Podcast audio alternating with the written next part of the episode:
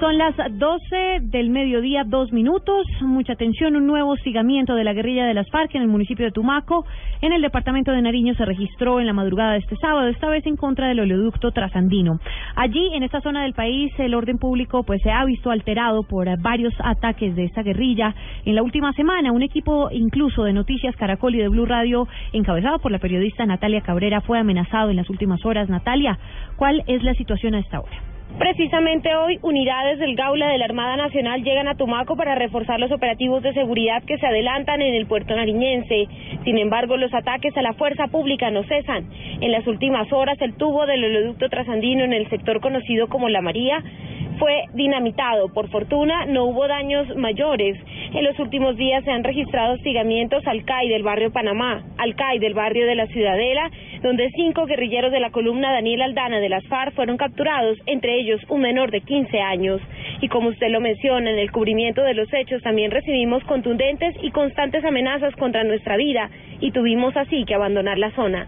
Natalia Cabrera, Blue Radio.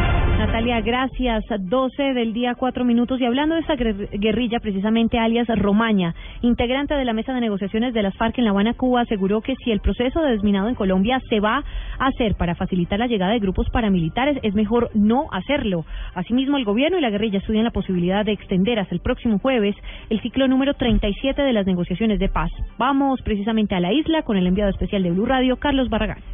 La FARC y el gobierno a esta hora deciden si alargan o no el ciclo 37 de las negociaciones. El ciclo debe terminar el próximo lunes, sin embargo existe sobre la mesa una propuesta de que se extienda hasta el próximo viernes, toda vez que las delegaciones se comprometerían a reponer los días en que se presentó justamente la crisis en el proceso de paz por el bombardeo en Guapi, en el departamento del Cauca, y la suspensión del unilateral al fuego por parte de las FARC.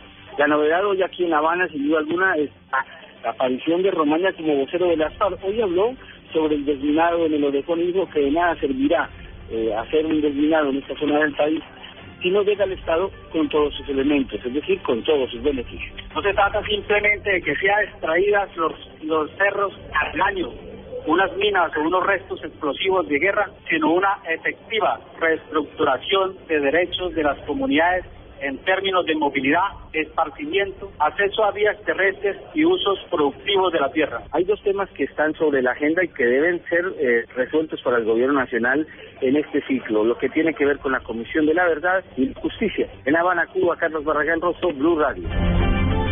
12 del día, 5 minutos. El CRIC, máxima autoridad de los indígenas en el Cauca, emitió en las últimas horas un comunicado en donde le exigen a las FARC devolver a dos menores de edad, un niño y una niña, que al parecer fueron reclutados en zona rural del municipio de Jámbalo. Juan Carlos Villani. En un comunicado emitido por el Consejo Regional Indígena del Cauca, CRIC, aseguran que de acuerdo a una asamblea permanente que realizaron el pasado 28 de mayo en la vereda La Mina, tomaron la decisión de exigirle a las FARC la liberación de estos dos menores de edad que al parecer fueron reclutados por este grupo guerrillero el domingo 24 de mayo, que estos dos menores, cuyos nombres no revelamos por seguridad, están estudiando en un colegio de la vereda del Tablón, esto ubicado en el departamento del Cauca, y que el próximo lunes deben regresar a clases, por lo tanto le hacen esa exigencia puntual a la guerrilla de las FARC, que al parecer los reclutaron el pasado 24 de mayo y que deben regresarlos al seno de su familia. Es un comunicado que aparece colgado en la página del Comité Regional Indígena del Cauca. Juan Carlos Villani, Blue Radio. Juan Carlos, gracias. Cambiamos de tema. El comerciante asesinado en Río Hacha, señalado de conformar la banda de Marquitos Figueroa, no presentaba ninguna orden de captura vigente. ¿Cómo es la historia, Betty Martínez?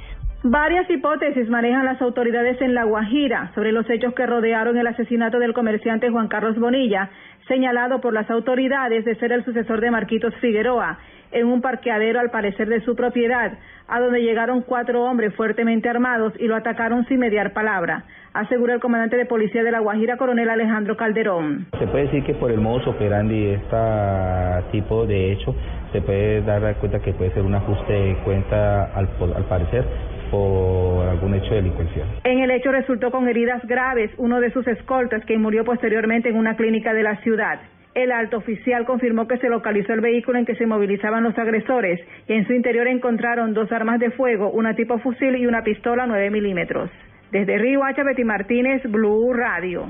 Betty, gracias. 12 del día, 7 minutos. En información de la capital del país, dos ladrones robaron en cuestión de segundos dos cajas de un establecimiento comercial en la localidad Rafael Uribe Uribe. La información con Angie Camacho. Buenas tardes. Los habitantes del sector de Molinos, en la localidad Rafael Uribe Uribe, se encuentran atemorizados, pues hace apenas algunas horas se registró un millonario robo cuando dos delincuentes ingresaron a un establecimiento comercial y en tan solo 35 segundos hurtaron más de un millón de pesos que se encontraban ubicadas en dos cajas registradoras. Los delincuentes registraron, a, ingresaron al local armados y apuntaron con armas de fuego no solamente al propietario de los, y a los trabajadores, sino también a los clientes. Varios de ellos aseguran que sintieron que en algún momento los delincuentes iban a disparar y se llevaron todo el producido del día. Las autoridades han señalado que ya estudian los videos de seguridad donde se encuentran registradas las caras de los antisociales. Angie Camacho, Blue Radio. Angie, gracias. Vamos al suroccidente del país. La policía de Cali respondió sobre el enfrentamiento que involucró a varios uniformados contra escoltas de la Unidad Nacional de Protección y sindicalistas de Encali, hecho que dejó cuatro lesionados, informa François Martínez. Como una situación superada, calificó el subcomandante operativo de la Policía de Cali, coronel William Sánchez, el enfrentamiento que involucró a varios policías contra escoltas de la UNP que protegían a miembros de Sintra Cali. El hecho que quedó en video muestra un enfrentamiento entre policías y sindicalistas, e incluso un uniformado y una escolta forcejeando, ambos con armas de fuego. Sin embargo, el oficial reiteró que el inconveniente se originó porque los escoltas no accedieron a la requisa por parte de la autoridad. Se sabe que efectivamente son integrantes o funcionarios de la UNP que están protegiendo a una, a una persona de, del sindicato de Tencali. Y finalmente ya se, se dejan las cosas claras y no hay ningún problema. Eh, es los funcionarios que que protegen a las, a, la, a las personas que, que se permitan hacer las requisas. Mientras tanto, Sintra en Cali llevó el caso a la Fiscalía. Desde Cali, François Martínez, Blue Radio. Gracias. 12 del día, 9 minutos. En Cúcuta, otras dos estudiantes fueron llevadas hasta un centro clínico luego de presentar desmayos y ataques nerviosos tras jugar el polémico Charlie Charlie. Juliet Cano. Dos niñas de 14 años ingresaron en las últimas horas al Policlínico de Atalaya, al occidente de Cúcuta, al presentar, según los médicos, ansiedad e histeria. Los padres de las jóvenes quienes las acompañaron hasta el centro clínico manifestaron que las niñas habían participado en el juego de Charlie Charlie en el Colegio Departamental de la Ciudad de La Juan Atalaya.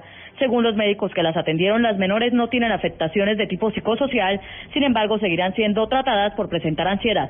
Eusebio González, coordinador de la ESIN Salud. Los acompañantes para que estaban recurriendo el juego de Charlie Chat y que después de que cada vez que ese juego, pues ustedes llegaron con una reacción más de, de, de estupor de ansiedad. Pero se valoradas por el profesor. Desde Cúcuta informó Juliet Cano, Blue Radio gracias. En 500 millones de pesos ha aumentado el déficit presupuestal en el Politécnico Jaime Isaza Cadavid debido al paro estudiantil, aseguró el rector de la institución, quien es un llamado para reanudar las clases en Medellín. Cristina Monsalve.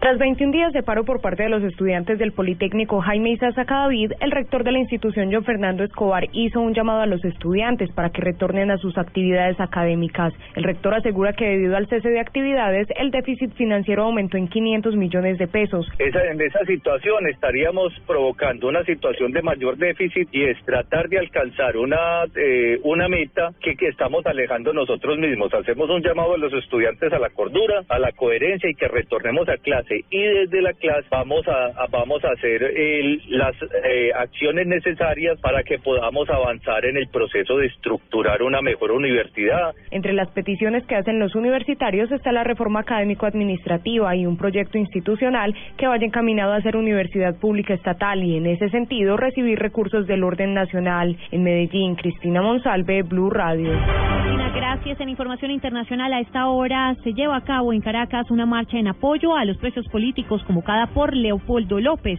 Desde Caracas, Venezuela, nuestro corresponsal permanente, Santiago Martínez. Hola, buenas tardes. Hoy en Caracas se desarrolla una movilización, una marcha en el este de la capital en apoyo a los presos políticos convocada por Leopoldo López, que se encuentra en huelga de hambre el pasado domingo y también en apoyo a Daniel Ceballos en ocho días en huelga de hambre. Y vemos partidos políticos de la oposición a esta presencia, que entre la diputada María Corina Machado. Escuchemos. El presidente Quiroga aquí con nosotros en esta hora, el presidente Pastrana y de los próximos visitantes que tendremos en los días por venir demuestra que los demócratas están por la causa venezolana.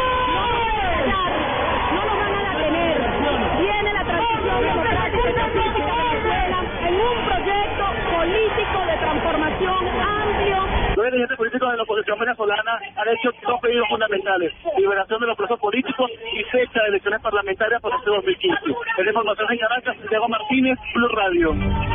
Santiago, gracias. Y más información del panorama internacional hasta ahora con María Juliana Silva. Hola, buenas tardes. El exgobernador demócrata de Maryland, Martin O'Malley, anunció hoy oficialmente su candidatura a las elecciones presidenciales de 2016 en Estados Unidos y es el tercer aspirante de su partido para llegar a la Casa Blanca tras la exsecretaria de Estado Hillary Clinton y el exsenador Bernie Sanders.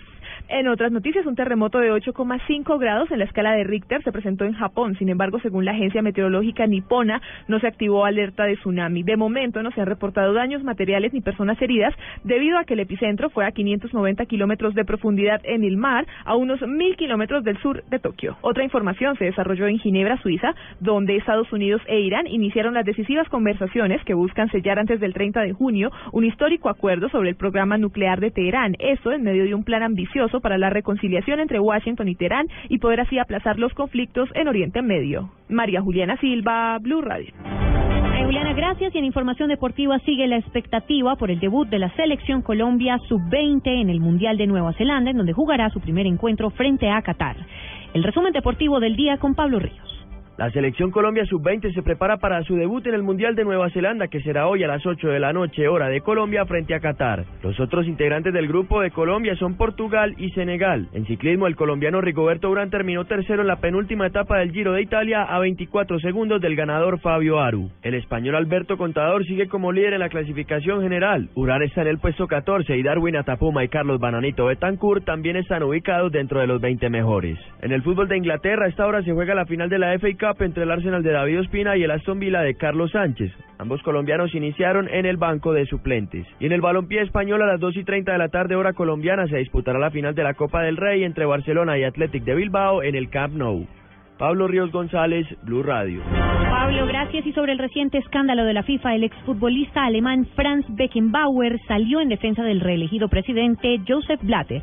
Giovanni Quintero. María Camila, buenas tardes. El exfutbolista alemán Franz Beckenbauer elogió la figura del reelegido presidente de la FIFA, Joseph Blatter, y criticó la estrategia de la UEFA, pues dijo que Blatter no es culpable de la corrupción en el organismo. Beckenbauer consideró que Blatter no tenía por qué conocer los casos de corrupción que investigan en la cúpula de la FIFA las autoridades judiciales estadounidenses y suizas. Mientras tanto, Blatter dijo esta mañana que los ataques que ha recibido en los últimos días lo han afectado y pidió unidad para seguir hacia adelante con el organismo. Giovanni Quintero, Blue Radio.